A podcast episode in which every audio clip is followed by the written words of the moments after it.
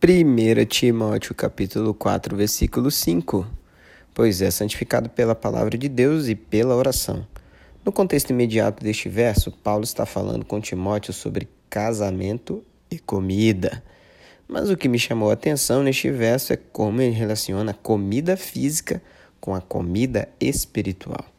Esta relação pode ser aprendida por nós para nos ajudar a viver seu grande amor e desfrutar da santificação por meio da santa palavra de Deus.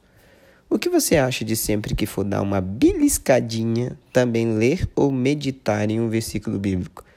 O pesquisador Abraham Maslow fala que na pirâmide das necessidades humanas o alimento é a base, mas eu acredito que o alimento espiritual também o seja alimente-se também da Bíblia.